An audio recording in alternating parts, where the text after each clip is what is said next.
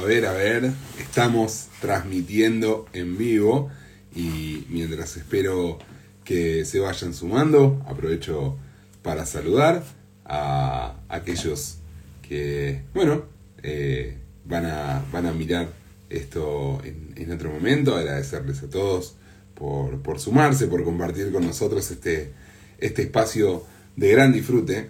Yo quiero contar una mientras, mientras espero que Johnny, que ahí lo veo, que se une, eh, pueda sumarse. Eh, yo escucho un podcast, me gusta mucho escuchar podcast. Eh, un, jugador de los Pumas, Agustín Crevi, con un periodista de rugby. Y ellos tienen como dos partes distintas. Todos los, todos los capítulos, ahí está Johnny. Termino de contar la historia mientras tomas tu vaso de agua. Todos los capítulos ellos arrancan con la previa, ¿no? Entonces graban eh, lo que fue para nosotros la, conversación de recién, intensísima, hermosa conversación como, como todos los domingos antes del vivo y obviamente también eh, en vivo junto a todos ustedes, pero, pero bueno, digamos que... Yo estuve a punto de cortar el teléfono y no salir hoy. No. digamos que, nos falta un poco para, para ese nivel de, de batalla, de, de, combatividad, pues, digamos. Claro. ¿Qué, te, hace, castellano? Pero no estamos, pero no estamos lejos tampoco. Nah, lo importante es divertirnos, charlar lo importante un poco, es divertirnos.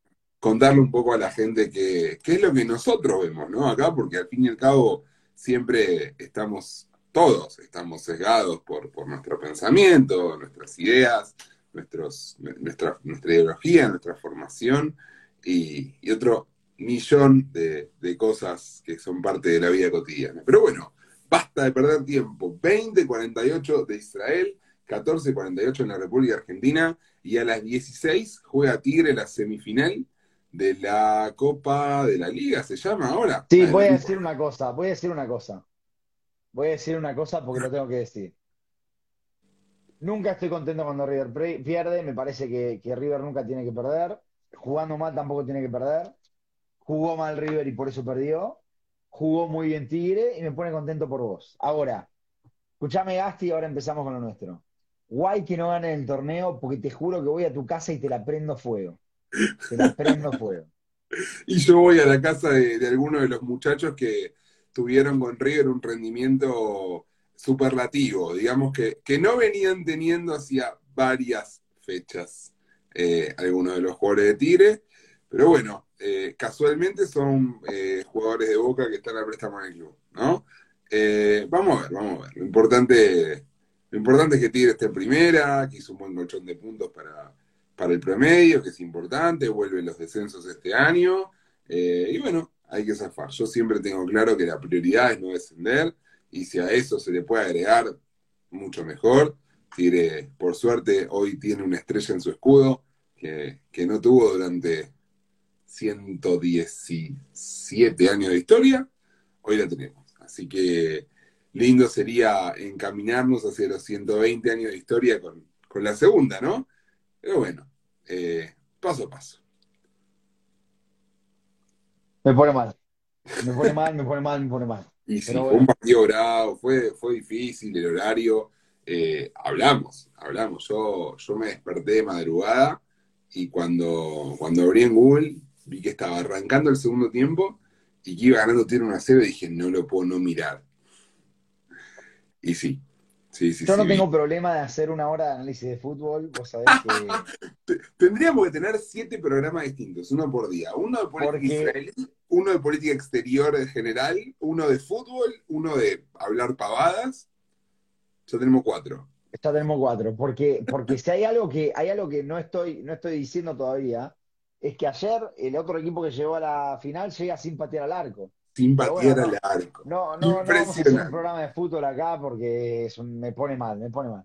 fútbol argentino no lo entenderías, no, y más allá de sin patear al arco, con, con un jugador que complicado, ¿no? Igualmente, eh, mucha gente de Racing eh, salió a, expresarse en la misma línea que la mayor parte de la gente que, ama el fútbol, en la línea de decir un tipo como Villa no puede jugar el partido de hoy. Eh, a mucha de esa gente de Racing le recuerdo que Racing jugó la final de la, de la Supercopa con Tigre con el Churri Cristaldo en cancha. Cosa tampoco de, viste, de desgarrarnos la vestidura cuando, cuando la paja está en el ojo ajeno y, no verla del propio. Basta de fútbol, vamos a hablar de política israelí, vamos, a hablar de, política de, qué está pasando con esta coalición. Eh, ya tenemos una promesa hecha entre nosotros y se la vamos a hacer a la gente. El día que se caiga la coalición, de alguna u otra manera, vamos a hacer un vivo y vamos a contar un poco qué fue lo que efectivamente pasó yo creo que el día que se caiga la coalición, la gente que, sigue estos episodios de los domingos va a tener clarísimo todo. Eh, pero bueno, es. El día que se caiga la coalición, el día que se caiga la coalición, eh, la razón por la cual se cae la coalición la van a saber todos porque la dijimos acá varias veces ya. Varias Mina y, y Bene. Eh, pero para ver un poquito. O, quizás, no. Para ver un poquito qué es lo que está pasando. Vamos a repasar un poquito lo que lo que fue la semana pasada. Yo cada tanto miro para la derecha porque, porque como comentamos varias veces, hoy son las elecciones en el Líbano y, estoy viendo a ver si se refrescan los resultados. Todavía no, no, hay, no hay resultados que hayan entrado. Vamos a hablar un ratito de eso. ¿Podemos decir que estaremos entre los únicos 10 periodistas argentinos, de, origen argentino del mundo, que, que estaban al tanto, que vienen hablando hace tanto de las elecciones en el Líbano? Eh, sí, pero voy a decir una cosa más eh, que no tiene que ver con nuestro tema y después vamos a volver. Porque a nosotros dos y a, un tercero que está en uno de nuestros grupos de WhatsApp, Fede Treger, nos encanta la falopa de las elecciones. Somos fanáticos de las e-, Nos dicen, hay elecciones en Uzbekistán y empezamos a leer cuál es la interna en Uzbekistán y quién es el, partido este y el otro, y cuál es la, la porcentaje cómo es el sistema electoral que permitió. ¿Cuántos votaron la última elección y cuántos votaron este y en cada estado? Así que ese es nuestro problema. Bien. Eh, para, ir un poquito a lo que pasó, un pequeño resumen de, la semana, si queremos, eh, pero algo que sucedió en, los últimos, eh, en los últimos días. Nosotros nos acordamos que antes de que empiece la, antes de que empiece la, feria de verano, la feria de pesas, perdón, había renunciado Edith Silman y, había renunciado a la coalición, se había pasado hacia a, la oposición eh, eh, de, manera muy clara. De la misma forma, Ram había dicho, nosotros congelamos nuestra, nuestra participación en la coalición, y entonces, ¿qué terminó pasando? La, la, coalición estaba en jaque, decíamos. Yo personalmente decía, la coalición ya dejó de existir, y este gobierno ya simplemente está contando cuándo va a ir a elecciones y no si va a ir a elecciones. Eh, en, ese sentido, volvió a empezar la Knesset y el viernes, justo antes de que empiece Shabbat, empezó, pasó algo que fue, políticamente fue una movida muy rara, pero particularmente fue muy sorprendente que pase el viernes, que es el, el, ministro de, de, religión, digamos, de religiones, renuncia a su cargo. Acá, solamente para recordarlo muy rápidamente, sistema parlamentario, hay 120 eh, miembros del, Parlamento, miembros de la Knesset, y esos 120 miembros también son ministros. Ahora, ¿qué pasa? Cuando un ministro asume eh, como ministro, eh, entonces su lugar en la Knesset queda vacante. Él no puede ser ministro y miembro de, la Knesset. Digamos que esto es una esto es algo de reciente. La famosa ley. Se le llama, a eso se le llama la ley noruega, que es la enmienda número 49 de la ley de la Knesset, que se pasó el 16 de junio del 2020. Muy nueva.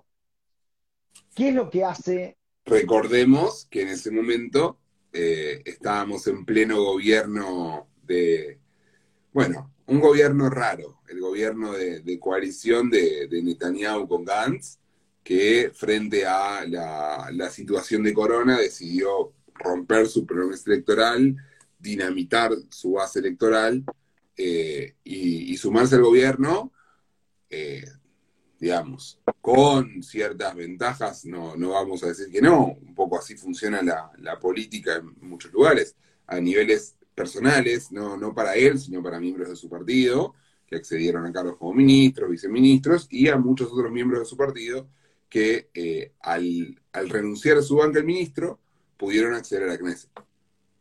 Claro, porque ¿qué es lo que, es lo que dice esta, esta enmienda a la ley de la Knesset? Dice, cuando un Haber Knesset es elegido como, como ministro, entonces el siguiente en la lista es, es el, que, el que entra.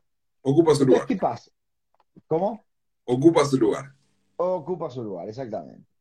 Ahora, ¿qué es lo que tenemos que tener en cuenta? Varias cosas. En primer término, lo que tenemos que tener en cuenta es que en el momento que el Haber Knesset vuelve a ser Haber Knesset, o sea, renuncia de su cargo, entonces aquel que entró a ocupar el lugar se tiene que ir. Baja, exactamente. ¿Y quién es el que entra y quién es el que se va? Y esto es muy importante que lo entendamos. El que entra es el que el primero que estaba en la lista, digamos, si, si este, si de Yemina entraron siete, entonces entra el número ocho. Ahora, ¿qué pasa? Y esto es muy importante para que entendamos lo que acaba de pasar. Cuando se va el Haber Knesset, que era ministro, cuando vuelve a ser Haber Knesset, el que se va es el último que asumió la banca por la ley noruega. La ¿Y banca vuelve a su dueño original. No, ahí está, eso es lo que quiero aclarar. Que no. No es que vuelva a su dueño original. Y, y lo voy a explicar con un ejemplo porque es exactamente lo que pasó acá. ¿Eh? Cuando, cuando, claro, esto es lo, lo más interesante de todo. La ley noruega se aplicó dos veces en este gobierno. Una fue, la primera fue para Ayelet Shaked, la primera en tiempo, estoy hablando cronológicamente. Ayelet Shaked asume como eh, ministra de Interior, ¿no? De Interior. Y asume entonces el, el lugar en la banca de ella nuestro, nuestro protagonista del día, que es el señor Calfon, Calfon. de- Yom Tov Calfon. Yom Tov Calfon, que ahora voy a hablar un poquito de quién es. La, se- la segunda vez que usan, que usan el- la ley, la ley noruega es cuando Matan Kahana asume como ministro de religiones y entonces, ¿qué es lo que sucede? Una señora que se llama Shirley Pinto asume la banca de Matan Kahana. Ahora, ¿qué es lo que, qué es lo que, lo que termina sucediendo?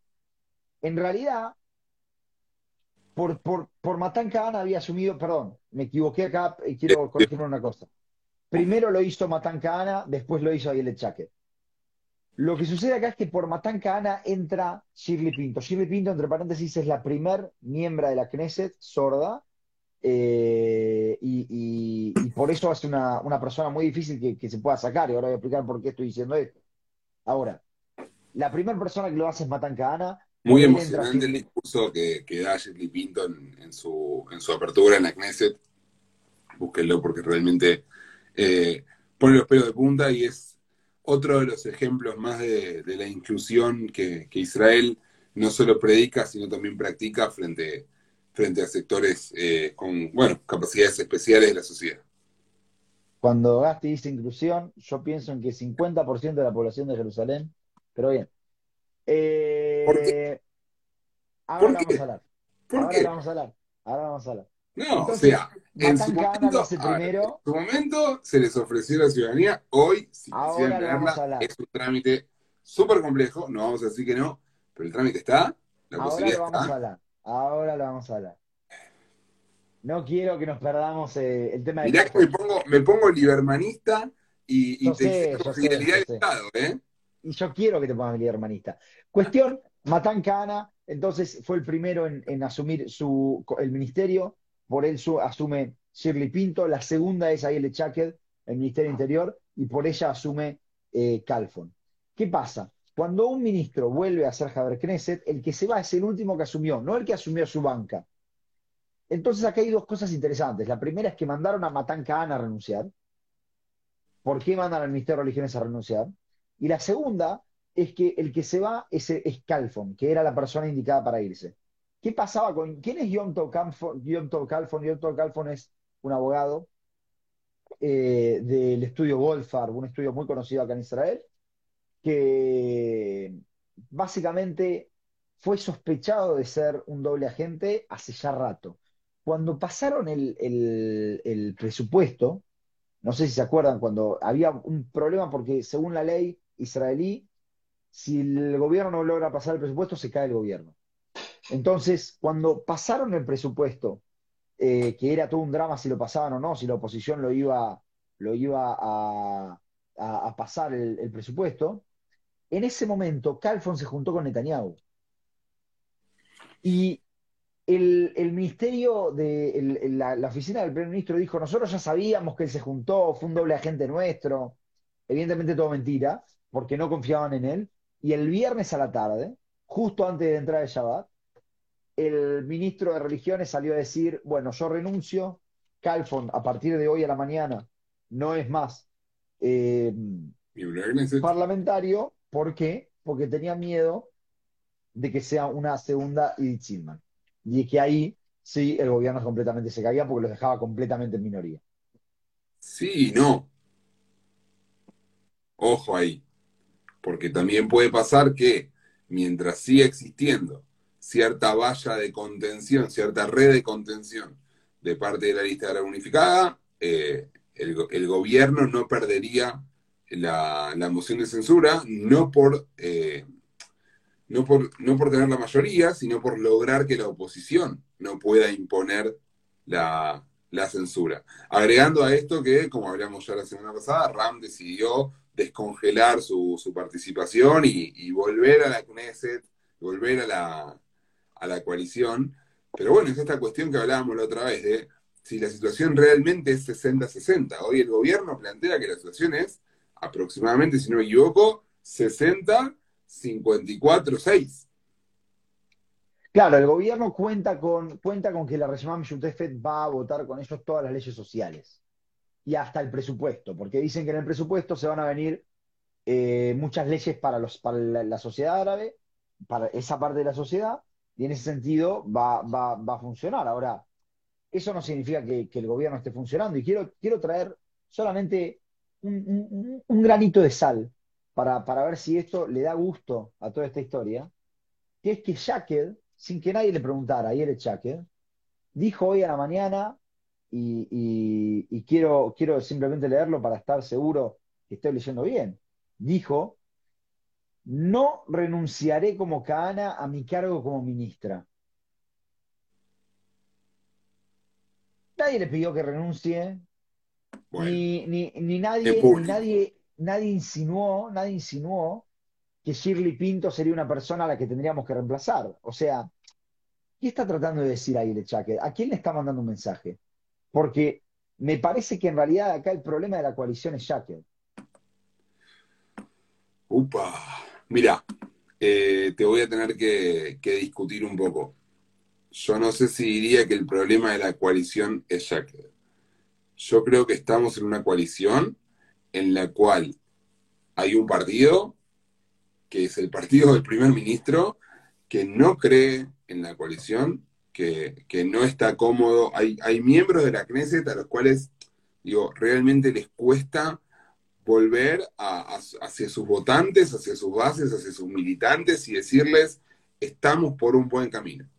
Entonces, no es cuestión de echarle el, el fardo, desde, como yo lo veo, a Jaqued, o a, a o a Pinto, o a Calfon. Realmente estamos frente a una situación en la cual es muy incómodo para, para ellos mismos el hecho de haber eh, atomizado su base electoral, el hecho de haber destruido su sustento político, eh, apostando a un muy buen gobierno. Pero además, digo, supongamos, digo, ya, que entramos en el, en el what if, digamos, pongámosle que Bennett hace un gobierno espectacular, cumple con los, los 18 meses de primer ministro, le cede el, mando a la PID, después, digamos, no sé, pongámosle que en Roca y Gantz pasa a exteriores y Bennett a defensa, o Bennett se queda con exteriores, digo, vaya uno a saber cómo puede ya terminar eso. ¿Quién va a quedar dentro de Yemina como la figura exitosa que le permitió al partido superar, digo, en, el what ¿no? Por supuesto, superar la crisis política y la, las cuatro elecciones y no sé qué, bla, bla, bla. Bennett.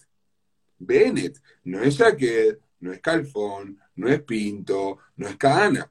Ok, Kahana es un tipo del riñón de Bennett. Kahana es un tipo que, como hemos hablado, es un tipo que, ha, dado también, así como, como el propio Bennett lo ha hecho, y como el propio Netanyahu lo ha hecho, y como muchos otros primeros ministros, Sharon, Barak, eh, Rabin, y, muchos otros más atrás, tipos que han dado su vida por el Estado, tipos a los cuales no se puede dudar ni por, ni por 10 segundos de la, de la lealtad que tienen hacia el Estado de Israel. Me pareció, amigo, acabas de comparar a Rabin con... Eh, en términos de primer ministro soldado. Bueno. Lo hablaremos el 4 de noviembre. Eh, quiero, quiero decirte una cosa igual. Quiero decirte a vos algo y quiero levantar también el comentario de Nahue Tou ahí respecto de, respecto de, de Lieberman. Pero me parece que Yemina simplemente dejó de existir. Eh, o en realidad me parece que Yemina nunca existió, si tengo que ser muy sincero. La oh. función de Yemina era, la función de Yemina en este mundo, como la de, como la de Guidon Saar, ¿cómo se llamaba? era plantear que existía una alternativa de derecha sin Netanyahu que era estable. Bueno, aparentemente esa función no, se estaría cumpliendo, por lo menos hoy. ¿Sos suficientemente de derecha o no, vas sin Netanyahu o no sos estable. O no sos estable. Entonces, esa, esa, función que tenía que cumplir Yemina de demostrar que existía la posibilidad de un gobierno de derecha sin Netanyahu o de una coalición, si querés, plural centro-derecha sin Netanyahu, no, no, no, no la demostró. Sumado a eso, los problemas que estamos comentando desde que empezamos con esto, hace como un mes, todos surgen de Yemina. Entonces, déjame hablar de que, eh, déjame pensar que el liderazgo de Bennett por lo menos no está tan claro puertas para adentro, ¿por qué lo estaría puertas para afuera? Y tercero, y esto es muy importante, no es solamente Matan Kahana, un gran amigo de Bennett, como vos dijiste, no es solamente Matan Kahana una de las personas que, se ve perjudicado por esto. Digo, Matan Kahana, para que a nadie le quede dudas de que fue perjudicado, lo sacan de ministro de, ministro de religiones y lo ponen de viceministro, esperando que dentro de tres meses, como si fuera a haber una memshalá dentro de tres meses, que dentro de tres meses, porque el cargo, ¿quién es hoy ministro de religiones? Bennett. ¿Por cuánto tiempo puede ser ministro según la ley? Tres meses. Esperan que dentro de tres meses Bennett pueda eh, directamente eh, nombrarlo, juntar los votos para volver a nombrarlo. Algo que no veo que pase. Entonces matan gana, digamos que les, le pegaron un cachetazo. Pero más que eso, hay que tener en cuenta que a Bennett se le fue no solamente Matan Kahana, que es su gran amigo, sino su asesora política en términos de eh, cuestiones de Estado. Y que esa persona haya renunciado, una persona, se llama Simbrit Meir, una persona muy cercana a, Bennett, habla del lío, del desvarío que hay hoy en la oficina del primer ministro, que es un lugar completamente anárquico, sin ningún tipo de control, en el cual están apostando a ver cuánto tiempo más les queda, que sea un mes, dos meses, mes y medio. No más. Y nadie está viviendo en este momento en la residencia, ¿no? Que no es un tema menor. El, ministro, lo, que fue en algún momento, Bennett, en algún momento, no sé si todos lo saben los que están acá, Bennett en algún momento fue ministro de, asentamientos. El ministro de asentamientos vive en Ranana, ¿eh? para que lo sepamos todos. Ministro de asentamientos que, manda a la gente a Gush vive en Ranana que es un lugar que no es muy lejos de ser un asentamiento, para el que no conoce. Este, es un asentamiento argentino, casi. Pero este, vive en Ranana el, primer ministro. Y a, eso, y eso también se, demuestra, ¿no? Como el primer ministro ni siquiera vive en la casa del primer ministro.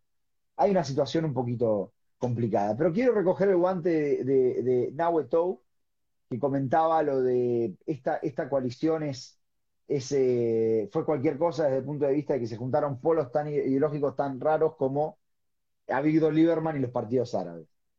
Más allá de que para mí los partidos árabes no son partidos de izquierda, voy a decir algo. Lieberman hoy particularmente hizo algo muy interesante. Se conoció hace poco una persona que, murió, un soldado que murió en. Hoy se conoció. Se dio a conocer uno de los soldados que murieron en, en el enfrentamiento en Jenin, del que vamos a hablar en un rato. Y ese soldado que murió, eh, hay dos soldados, uno era Duruso. A raíz de esto, Avigdor Lieberman dijo algo digno de Meretz. Dijo, vamos a... o de Lieberman. o de Lieberman. Vamos a reformar Joca León, la ley de la nacionalidad, una ley que se pasó en el año 2018, que garantiza el Estado de Israel como un Estado judío, o desde mi punto de vista, que condena a Israel a ser un Estado confesional como lo es Irán. Eh, le gusta como Gasti, le gusta a Gasti. Y, como si solo se pudiera hacer confesional en el modo iraní. ¿No? Eh, no, no, no, no, artículo 2 de la Constitución, ¿no? Se sostiene el culto católico apostólico romano. Eh, cuestión que eh, la, ley de la nacionalidad decía que Israel era un Estado judío y se, se, este, se, cuidaban los ciertos símbolos, el Maguen David, el Atikva, la bandera, este, etc. A Víctor Lieberman hoy dijo algo digno de cualquier partido de izquierda, digno de Jonathan Meta, dijo, hay que cambiar Jocaleón para incluir a los drusos. ¿Cómo no vamos a incluir a los drusos? Que son este... nacionalistas, que van al ejército, que trabajan, que estudian, que están en el frente, que muchos de ellos eh, operan en, zonas complejas, porque están acostumbrados a, vivir en esas zonas y que son parte del orgullo eh, nacional que, a mí como, como sionista durante los primeros 31 años de mi vida y como ciudadano israelí de los últimos casi exactamente cuatro meses, me permite estar orgullosísimo de decir de qué apartheid me hablan. Pero bueno, eso ya es eh, otra cuestión quizás. Pero tenemos una minoría de gente que está acá, que, que es fiel al Estado, que es leal al Estado, que, activa, que va al ejército, que trabaja, que estudia. Y la realidad es que sí, fue, fue muy doloroso en su momento para la comunidad rusa cuando, cuando Israel decidió pasar la ley de nacionalidad de la forma en la que la pasó, porque, bueno, se sintieron un poco dejados de lado eh, y, quizás, no sé, infravalorados respecto a, lo que hacen para, para el bien de Israel, para el bien de Israel, para el bien de su comunidad, pero para el bien de Israel. Hubo manifestaciones por todos lados. Ahora, entonces, por eso digo que quiero agarrar el guante que, que, que, tira Nahue ahí muy, muy inteligentemente. Y voy a decir lo siguiente, me parece que esta coalición, yo estoy de acuerdo con vos, con que, con que es muy raro cuando dos polos ideológicos se juntan con el solo objetivo de no vivir. Pero me parece que había un experimento muy interesante en esta coalición. Y ese experimento era ver cómo se podía trabajar política. ¿Qué es la política? Es el disenso y dentro de ese disenso trabajamos. Bueno, ¿cómo era para.? era un experimento para ver si esto podía funcionar. Y bueno, lamentablemente no está funcionando particularmente por, un problema, diría yo, yo voy a decir esto en serio, lo pienso, no por un tema ideológico. No creo que el problema de la coalición sea ideológico, creo que el problema de la coalición es de liderazgo. Es un problema más político que ideológico. Eh, no creo que si existiera un liderazgo un poquito más firme, no habría problema para que a Víctor Lieberman pueda sentarse, pelearse y hasta llegar a ciertos compromisos con eh, Ram o, este, o, la Regimame Sutefet, eh, digo, por decir otro partido. Ahora, lo que sí voy a decir es esto. Gantz hace rato propuso una nueva ley, que, en esto no me quiero extender, pero lo quiero comentar porque es muy importante, me parece, que es la ley de la igualdad, la ley, una ley, una nueva ley fundamental. Nosotros explicamos varias veces que las leyes fundamentales funcionan como capítulos de la Constitución acá. Y por un lado propuso que se, que, se que haga una ley de igualdad, que no existe una ley de, que, explique que hay igualdad ante la ley, pero en realidad sí una ley, pero no es una ley fundamental. Pero particularmente también propuso, y esto es muy interesante, hacer una ley fundamental que sea la ley fundamental de la Declaración de Independencia. La Declaración de Independencia hoy es un elemento interpretativo que tenemos, que tienen los jueces y que tienen los fiscales para, para poder, eh, casi, para poder eh, este, trabajar, pero no es un elemento legal. Simplemente los valores que, emana la, Declaración de Independencia nosotros los podemos agarrar.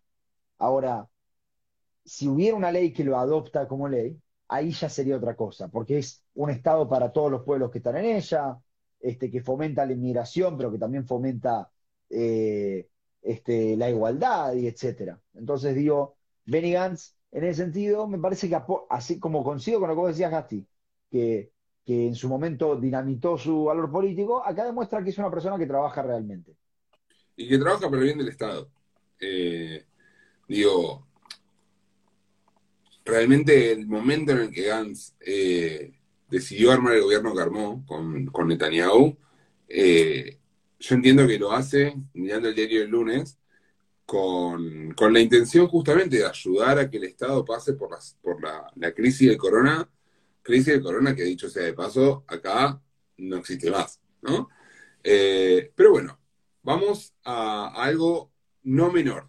Digo, renunció Matan Kahana como ministro y asume Bennett su cartera. Hasta ahora venimos hablando de la influencia que esto tiene a nivel partido y a nivel coalición. Dijimos la semana pasada que claramente eh, algunos sectores, los sectores de la derecha de la coalición, fracasaron en poder fragmentar al Likud, en, poder hacer esas, esas famosas cuatro, cuatro bancas que te permitían formar un bloque y ese bloque pasarse de, oficialismo a oposición o viceversa, sin tener ningún, ningún costo político, eh, o una sanción, mejor dicho.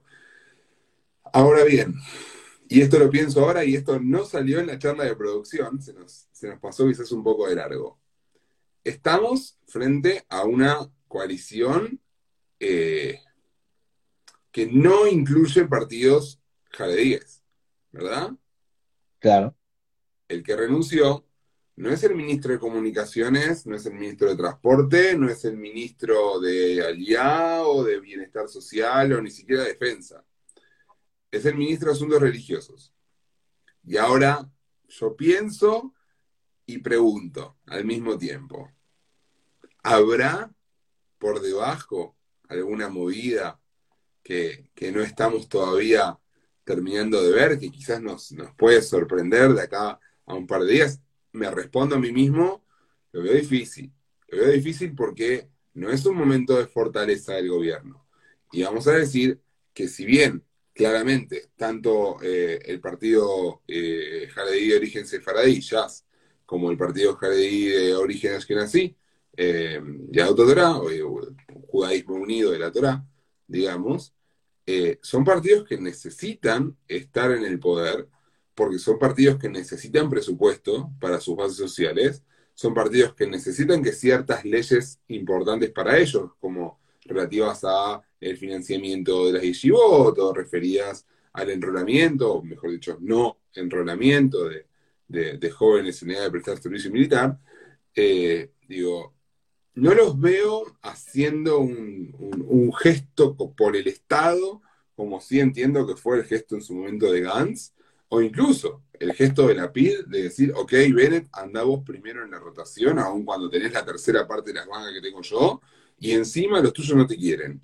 Eh, digo, ¿puede, ¿cómo la ves vos? ¿Puede llegar a sorprendernos esta semana la noticia de que alguno de los dos o ambos partidos ortodoxos se suman a la coalición? No, no, no creo. No creo por dos razones. Primero, como vos decías, no, no es un buen momento de, del gobierno. Yo diría, el, gobierno hoy en día tiene un precio muy barato. Entonces, este, al estar tan barato, me parece que, que, que, van a, que, eh, les van a pedir la cabeza a cambio de, a cambio de, unirse. No, no, lo veo. Me parece que en realidad la movida tiene más que ver con, eh, y aporto otro, otra perspectiva, Bennett y, desde que asumió el gobierno, Jacket no, y Bennett no, no, no, no, no, no se hablan, no se, no, no, no tienen ningún tipo de, relación siquiera, dos personas que son los que fundaron Yemina en su momento. Bennett sospecha de Jacket, como todo el mundo, y todo, como todo el mundo piensa que Jacket es la que va a terminar de ponerle el último clavo al cajón de, de Yemina y este gobierno.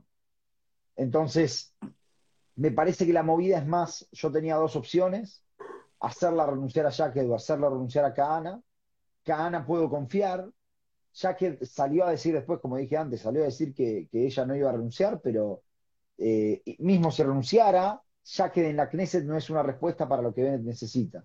Bennett necesita a alguien de su círculo íntimo dentro de la Knesset y, y Matan Kahana es esa persona eh, que no solamente no es de su círculo íntimo, sino que es una persona que está vista como sospechosa para, para Ben. Entonces, me parece que la movida responde más a eso. Por eso lo deja él de, viceministro, Y de hecho, de nuevo, existe una promesa de, de nombrarlo, de nombrarlo dentro de tres meses, si el gobierno sigue existiendo. Bueno, interesante como siempre y nuevamente recordar esta cuestión que no es para nada menor de que eh, el primer ministro de transición, eh, según el propio pacto de la coalición, no va a ser necesariamente Bennett. Todo va a depender de quién sea el que tire el gobierno. Y, y bueno, aparentemente quizás la PIDE apunta a poder construir una alternativa superadora a Netanyahu desde el centro y la centroizquierda, sin los votos de la derecha, porque bueno, eh, hablando de, de, esa gorosina que tanto nos divierte a nosotros, que son las encuestas, eh, es muy difícil que se pueda formar un gobierno que no incluya eh, factores de derecha, y es muy difícil también pensar en que Yemina, habría que ver quién lo encabeza, quién se queda con, con el nombre, pero pase el corte. La, propia base electoral está enojada. Yo creo que quizás la única alternativa que le quedaría a Yemina como partido, si, si a mí hoy viene Yemina y me pone un maletín arriba de la mesa y me dice, ¿qué hacemos? Y yo, personalmente, lo que le diría sería deshacete por completo de Bennett y promete que vas a estar en un gobierno de Netanyahu y que vas a apostar a tener un gobierno fuerte, serio, de derecha, estable, no porque sea lo que yo pienso, ni lo que yo quiero, ni, lo mejor para, desde mi perspectiva para el país. Hablo del partido. El partido y ya incluso hasta te diría que renovaría la marca, o hasta por ahí volver a, aquel Abaita Yehudi que tantos frutos le dio a, a, Motrich, a Bennett, a Jaqued, a Kahana, que son parlamentarios hace varias cadencias, sacando esa etapa en la que, en la que Bennett y Jaqued quedaron afuera después de, aquel gobierno de Bibi que se rompió. Pero bueno, yo diría que estaría bueno ir empezando a avanzar en temas porque tenemos otras cosas para hablar, más allá de la política interna eh, israelí. ¿Qué decís, Jonito? ¿Algún comentario más? Quiero, quiero hacer un comentario, no, no estoy de acuerdo con, avanzar. Eh, quiero hacer un comentario sobre elecciones del Líbano y si querés podemos ir a, a nuestro plato fuerte. Tatán, a ver todo porque lo estuvimos siguiendo, eh, simplemente para, recordar a la gente, las elecciones en el Líbano son elecciones parlamentarias muy parecidas a las de Israel. Es un parlamento de 128 asientos. Desde el año 1989, a raíz de lo que llamaron los acuerdos de Taif, eh, el parlamento se divide 50% para cristianos, 50% para, para musulmanes. Dentro de los cristianos están todas las facciones, dentro de los musulmanes todas las facciones, obviamente dentro de ellas drusos, sunitas y, chiitas.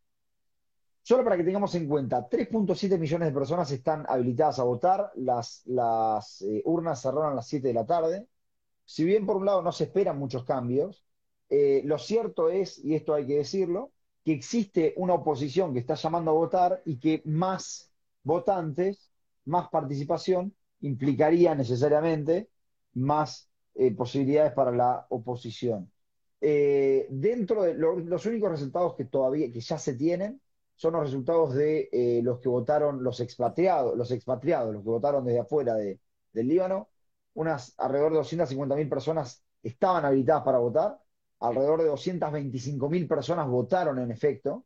Muy alto. Este, es muy alto, se consigue, decía una nota que había leído, decía que era el triple de personas que votaron en elecciones previas en el Líbano. El Líbano de nuevo, llega a estas elecciones no solamente importantes para el futuro de Israel eh, a nivel seguridad, sino que también hay que tener en cuenta que llega a estas elecciones después de, eh, punto uno, las manifestaciones antigubernamentales de 2019, la gran crisis económica que está habiendo en este momento en el Líbano, que es un país que está completamente destrozado por Hezbollah, y es una canchita ahí de, guerra para que se peleen entre dos jugadores muy importantes. ¿Cómo? por Irán Claro, es, un, es una canchita ahí en la que se está peleando, se está jugando un partido entre dos jugadores muy importantes que son de la, zona, que son Arabia Saudita y Irán. E Irán. Eh, entonces, Irán hoy está controlado, está controlando, secuestrando el país. Arabia Saudita intentará lo propio en estas elecciones, veremos si puede hacerlo o no. Parte de esa guerra fría constante de la que solemos hablar acerca de los enfrentamientos que se dan por el liderazgo del mundo árabe musulmán entre, principalmente, vamos a decirlo, tres países, Arabia Saudita como representante árabe sunita de la, de la rama wahhabista, eh, Turquía como representante sunita no árabe, porque los turcos no son árabes, e Irán como representante eh, chiita y tampoco eh, no árabe, persa. Pero bueno, digamos que Irán en esta, en esta circunstancia, en esta, digamos, aventura mesiánica de, de Putin invadiendo Ucrania, sale altamente fortalecido. ¿Por qué? Putin invade Ucrania y automáticamente el precio del petróleo se dispara, empiezan a haber diferentes problemas en distintos lugares del mundo con, la cadena de suministros, eh, Ucrania es un país eh, exportador de alimentos, eh, Rusia es un país exportador de petróleo y la situación, digamos que realmente se, se habría ido de las manos, ¿no? Eh, la guerra en Ucrania está demorando, entre comillas, mucho más de lo que Putin esperaba, eh, y, la situación lejos está de estar como, como control, como, perdón, bajo control de, Putin, eh, y esto lleva necesariamente a los Estados Unidos y al bloque occidental a buscar otras fuentes de alimento y energía. Fuentes de energía que podrían aparentemente estar viniendo tanto de Irán como de Venezuela, dos estados que eran prácticamente estados parias y son estados que gracias a la, a la, trágica aventura eh, de, de Putin están de a poco, bueno, aprovechando las circunstancias que les toca vivir. Sí, acá habíamos comentado hace un par de semanas que dentro del, eh, acuerdo con Irán, que probablemente se firme, este, que está tratando de firmar Estados Unidos, una de las cláusulas era el tema de que se remueva a la Guardia Revolucionaria como, como este, una organización terrorista y que si bien el Estado Mayor de Estados Unidos se había, se había negado a esto, eh, Estados Unidos llegó, Blinken propuso una solución les recuerdo a todos que esto está en pausa, entonces todavía no hubo ninguna definición, pero Blinken ofreció una solución que fue la siguiente, fue, bueno, ¿sabes qué? A la guerrilla de Al-Quds, que es la mano armada de la Guardia Revolucionaria, la dejamos en una lista de terroristas, pero a, la, a la Guardia Revolucionaria en sí capaz que la sacamos.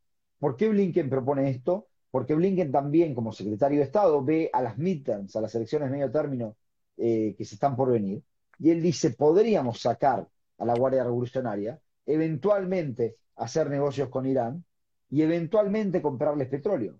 Si nosotros le compráramos petróleo a Irán, entonces podríamos bajar el precio de la nafta, que fue una de las cuestiones que más afectó a la inflación en Estados Unidos, este, que estaría llegando un 7% anual, si no me equivoco, un 10% anual mismo. La monetaria de todo lo que fue el, durante y el... El, corona, pero... pero el 2020 y el 2021.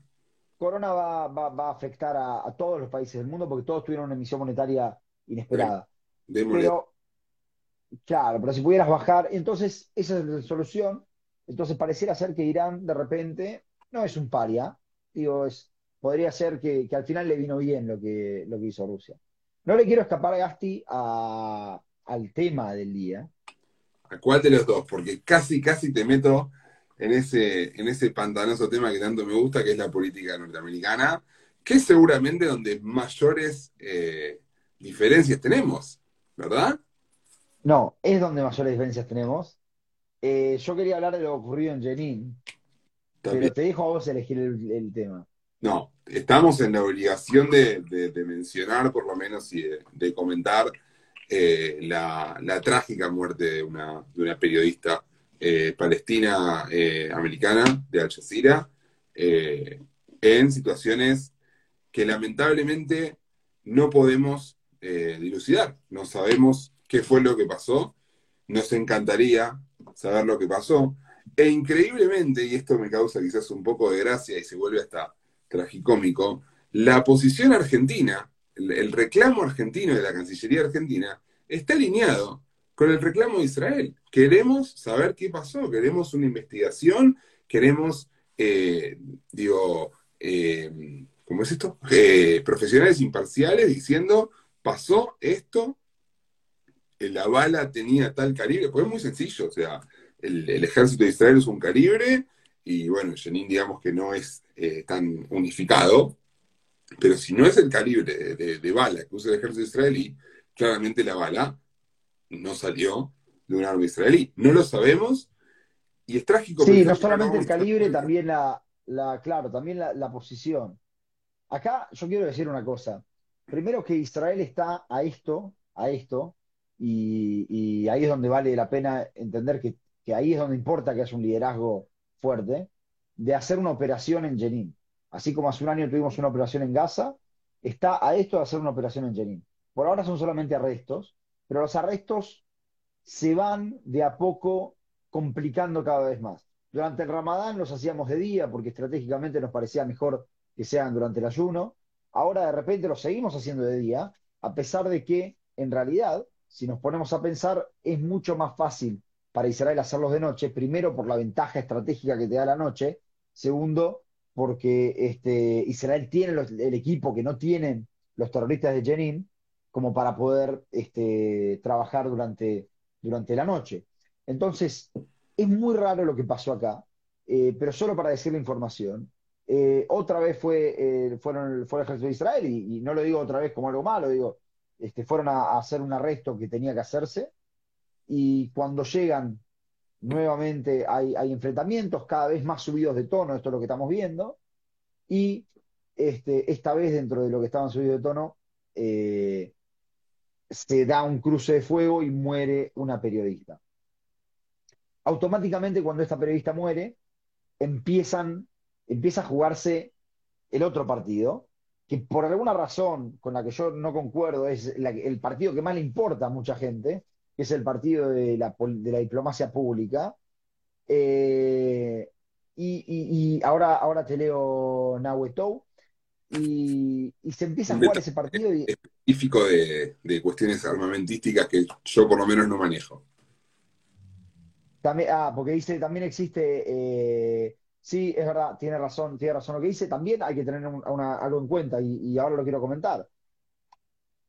Dentro de las cosas a las que se negó, voy a, voy a empezar desde el principio. Entonces, cuando termina este, este, este, este evento y se, y se enteran que murió esta periodista, de nuevo, matar a un periodista es algo, que muere un periodista es algo muy excepcional y es algo muy grave, que aparte era ciudadana americana, lo cual complica toda la situación. Pero cuando muere, Israel dice, la PID dice, vamos a hacer, les ofrecemos hacer una, eh, a los palestinos, a la autoridad palestina, hacer una comisión de investigación conjunta. La, autoridad palestina rechaza por completo esto. Si me preguntan a mí, fue un blef completo, nunca había intención, no se puede hacer una, una comisión conjunta de investigación, pero ahora lo vamos a discutir. Y cuando lo rechazan, empiezan a hacerse investigaciones eh, tanto independientes como de cada uno de los dos lados. Algo a lo que se negó, y con esto voy al comentario que hace Nahuetou, algo a lo que se negó la autoridad palestina fue entregar el cuerpo para una autopsia para pericias forenses.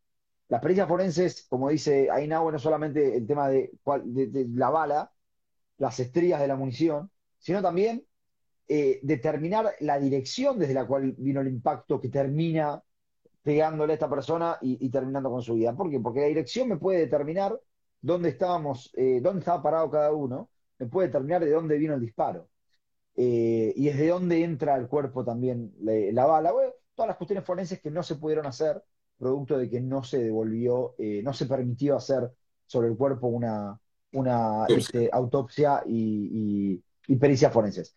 Y, y termino con esto y ahora empezamos la discusión, pero para terminar con la información, Después del hecho, se, empezó a hacer, eh, a organizar el entierro de la, de la periodista, y el entierro, obviamente, producto de que era una periodista, que era Al Jazeera, se hizo por, por toda la ciudad vieja de Jerusalén, se, convirtió en una, en una causa nacional palestina, y en el medio de un tumulto en el cual una persona dirá una cosa, otras personas dirán otra, pero la policía... Había un arreglo entre la familia y la policía israelí, que ahí mi pregunta es, ¿para qué? ¿Qué tiene que ver ¿para qué se expone solo la policía israelí a meterse ahí? No tiene nada para hacer, no tiene nada para arreglar con nadie. Coincidimos.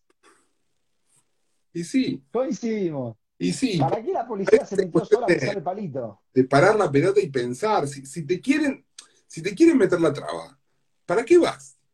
¿Para qué, te, para qué metes la cabeza adentro de, la boca del lobo a, mirar a ver qué hay? ¿Para qué prendes una linterna dentro de la cueva que ya de afuera se ve que están saliendo las arañas? No te metas. No te metas, no tenés nada por ganar.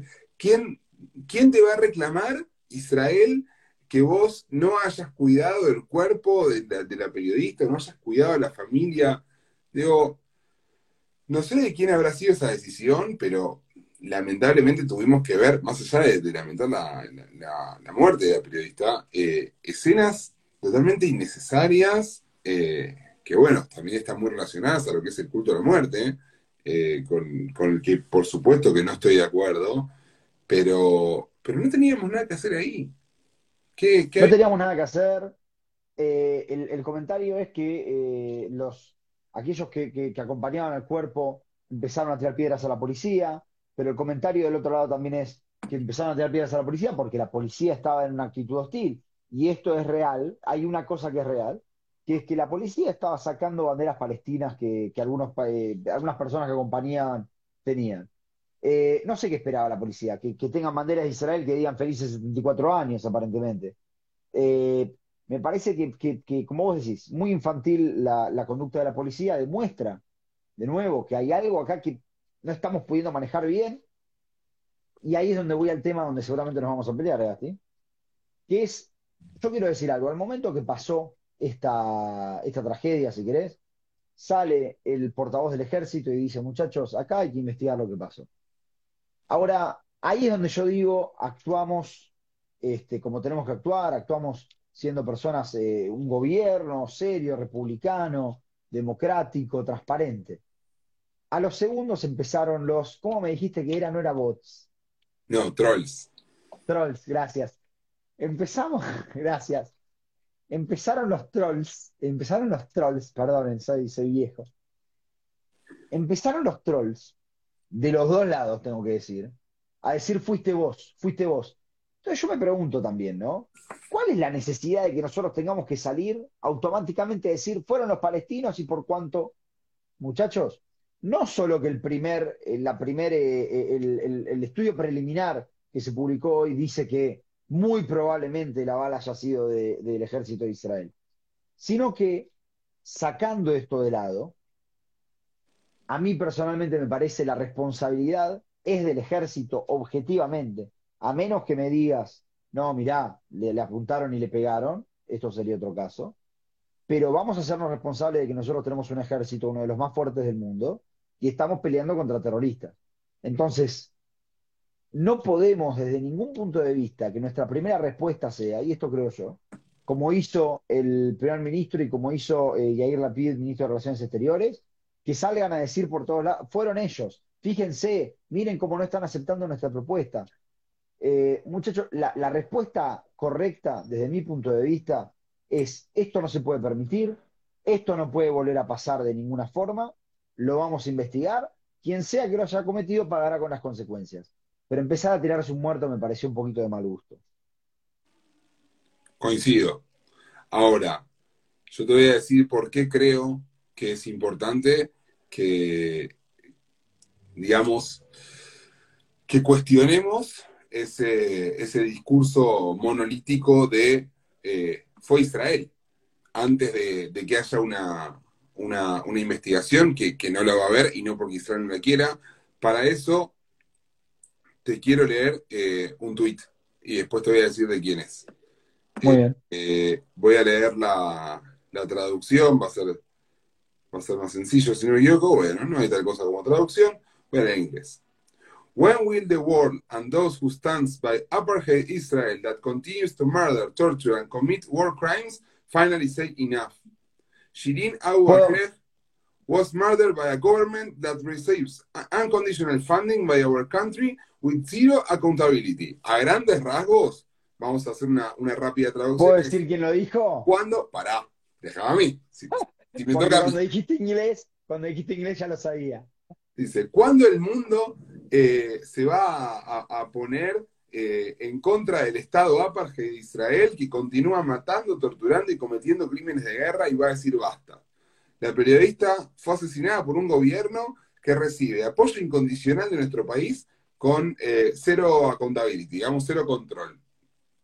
Esto no lo tuitea eh, un, un. Esto no lo tuitea la Guardia Revolucionaria ni, esto no lo tuitea eh, jamás, no lo tuitea Yahya Sinwar, no lo tuitea Hassan Nasrallah. Esto lo tuitea Rashid Tlaib. ¿Quién es Rashid Tlaib? Rashid Tlaib es una de las personas que componen el ala extremista radical, y lo voy a decir porque lo digo en privado y lo voy a decir en público porque me la banco, el ala terrorista del Partido Demócrata.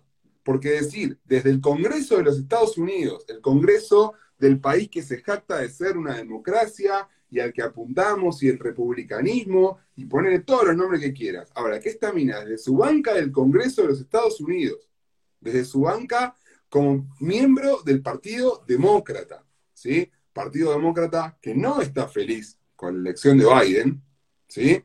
Banca, la de ella y la de su compañera Ilhan Omar, eh, que votaron en contra del presupuesto de su propio partido, de su propio partido, llevando inclusive al gobierno de Estados Unidos ante la posibilidad de, se me fue el nombre, no es breakdown, pero bueno, digamos... Lockdown, lockdown, lockdown. ¿Cómo? Lockdown, ¿no es? Lockdown, no importa, no tener presupuesto Cierre. y no para darle plata a Israel para armas o para entrenamiento, no, no, para la cúpula de hierro. La cúpula de hierro que es la que día a día protege a millones de ciudadanos israelíes. Entonces, yo siento que estoy en la obligación moral, ideológica, personal, de salir a decir, che, pará, pará, cuestionemos, porque no lo está diciendo la, la, las facultades sociales de la UBA y no lo está diciendo Hezbollah, ni jamás, ni la Guardia Revolucionaria, ni, eh, ni, ni el, la comunidad chilena palestina. Lo está diciendo una congresista de los Estados Unidos de América. Entonces, ¿hasta cuándo? ¿Hasta cuándo? Porque digo, eh, el Partido Laborista dio Tony Blair, pero el Partido Laborista dio a Ken, a Ken Livingstone. El Partido Laborista dio a Tony Blair, pero el Partido Laborista dio a Corbyn. Corbyn, y busquen la foto y mírenla y, y- y vean lo trágico, la única consigna del Partido Laborista del, del Reino Unido, partido que tiene, no sé, 300 millones de años, eran banderas palestinas. Y nada más. Y nada más. Yo te voy a, déjame que te diga dos Una más, cositas. una más. El Partido. Obrero en Argentina, en el año 2015-2011, no puedo Lo recordar. estás haciendo a propósito esto. Y sí, Lo estás haciendo a propósito, Y sí. te conozco. y sí. Dale. ¿Qué? Entonces, ¿qué tenemos que hacer? ¿No nos tenemos que defender? Ya sabemos cómo terminó cuando no nos defendimos. Es así, es así. La batalla propagandística es otra de las batallas. Y yo no digo que haya que mentir. Mentir está mal. Lo que digo es que hay que cuestionar. Y hay que decir, no vamos a saber nunca realmente quién fue, o quizás lo vamos a saber, pero por una investigación hecha sin, las herramientas principales para hacerla, por gente como Rashid Tlaib. Porque Rashida Tlaib es la que le termina dando el apoyo a la Autoridad Nacional Palestina para decir, ¿sabes qué? No investigo nada, fuiste vos.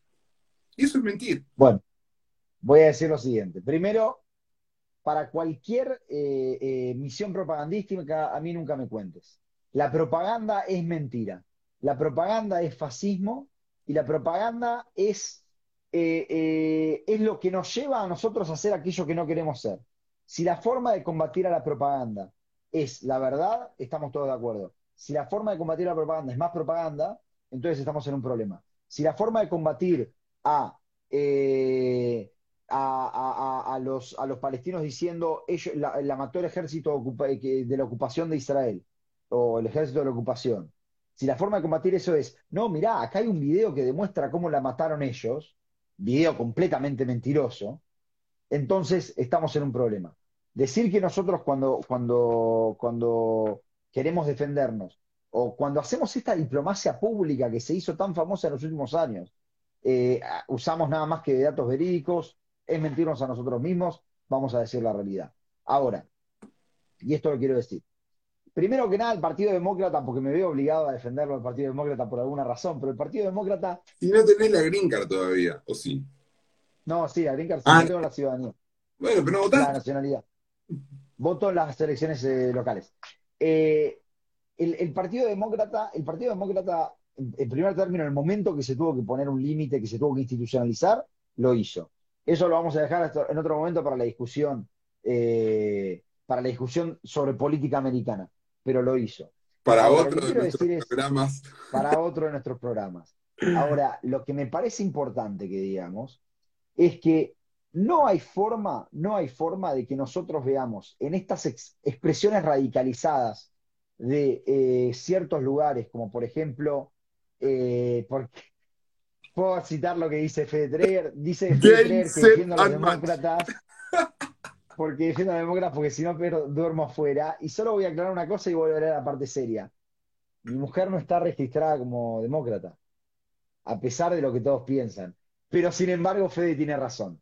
Bien, entonces, eh, quiero, quiero, quiero recalcar esto porque me parece muy importante.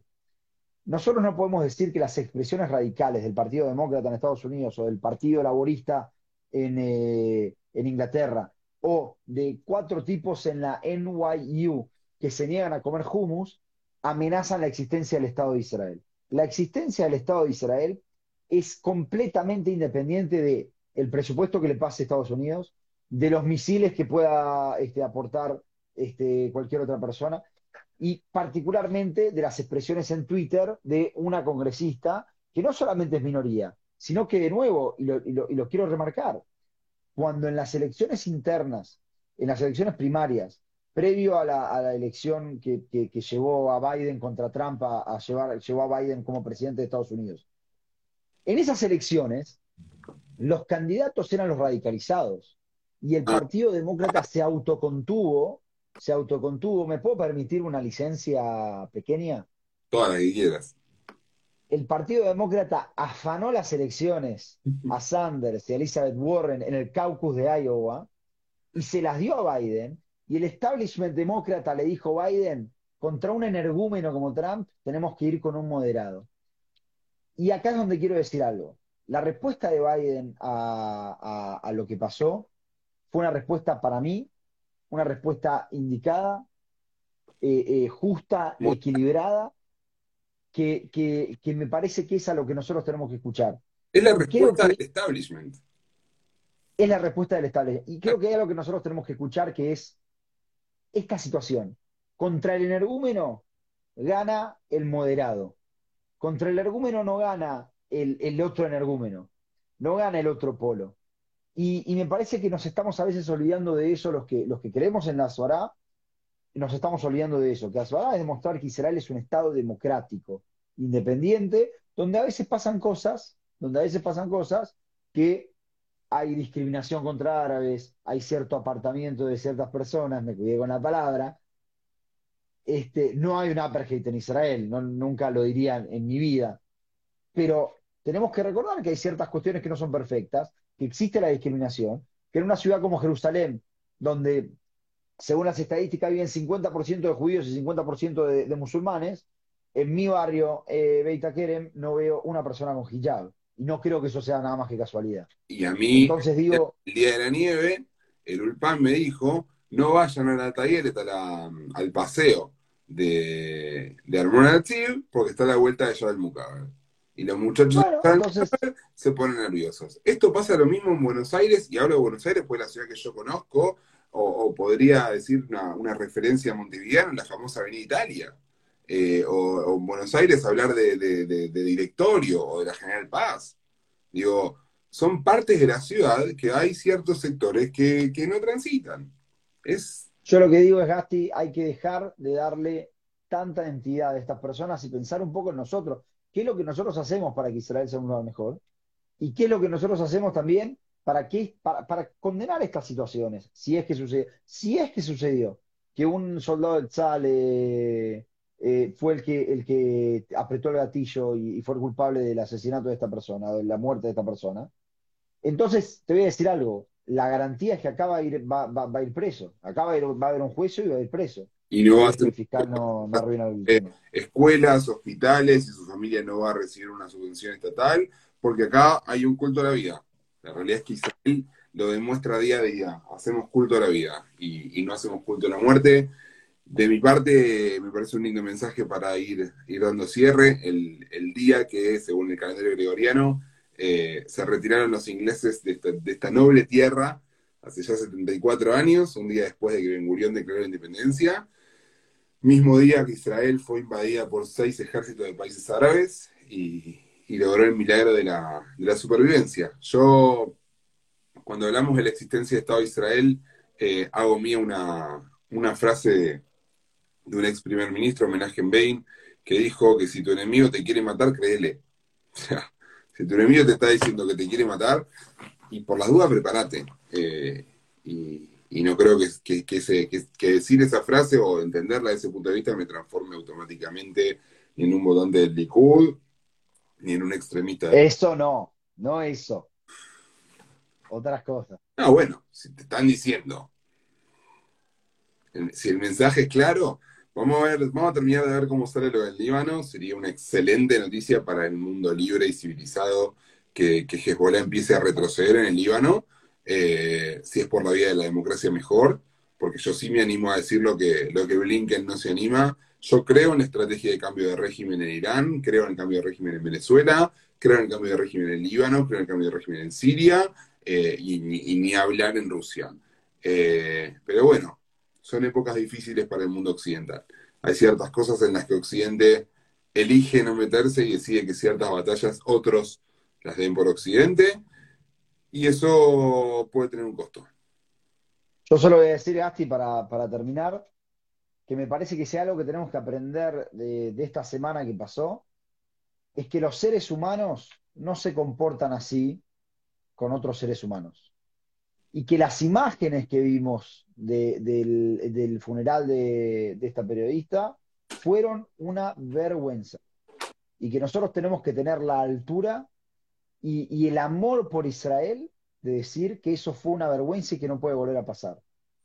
Y me parece que, que eso es lo, lo- lo más importante. Y que faltó inteligencia. Nosotros no podemos, nosotros no, me parece que la, que, que la, como diríamos, la realpolitik no nos tape, no nos tape los ojos. Nosotros no somos Arabia Saudita, aunque queramos hacer negocios con ellos. No matamos periodistas.